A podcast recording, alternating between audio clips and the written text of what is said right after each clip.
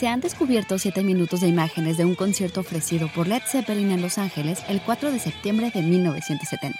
Las imágenes han sido sincronizadas con el audio del legendario disco On Blueberry Hill que se grabó esa misma noche e incluyen imágenes nunca antes vistas de Zeppelin interpretando canciones como Since I've Been Loving You, What Is and What Should Never Be y claro, Whole Lotta Love. La película fue filmada por Eddie Vincent, un fan de Zeppelin que tomó prestada la cámara Kodak de sus padres y que la metió a escondidas al concierto, oculta bajo las mangas de su chaqueta, lo que por definición la convierte en un bootleg, una grabación pirata. Institute. Masterpiece Your Life.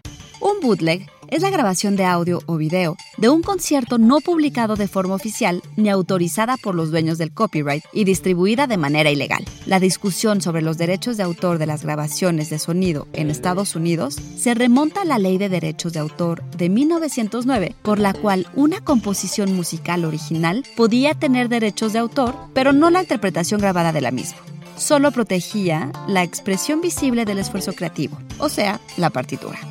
Si bien la práctica del bootlegging data de antes del siglo XX, el bootleg, como se conoce hoy, se pondría de moda con la salida del Great White Wonder de Bob Dylan, una recopilación de tomas descartadas y demos de estudio producida en 1969 y que para Ralph Sutherland y Harold Sherrick, autores del libro A Pig's Tale, habría de revolucionar la industria de la música el primer álbum pirata no autorizado de un importante artista discográfico popular, era solo el inicio, pero el final también de un público al que se le decía qué música tenía prohibido o el derecho a escuchar.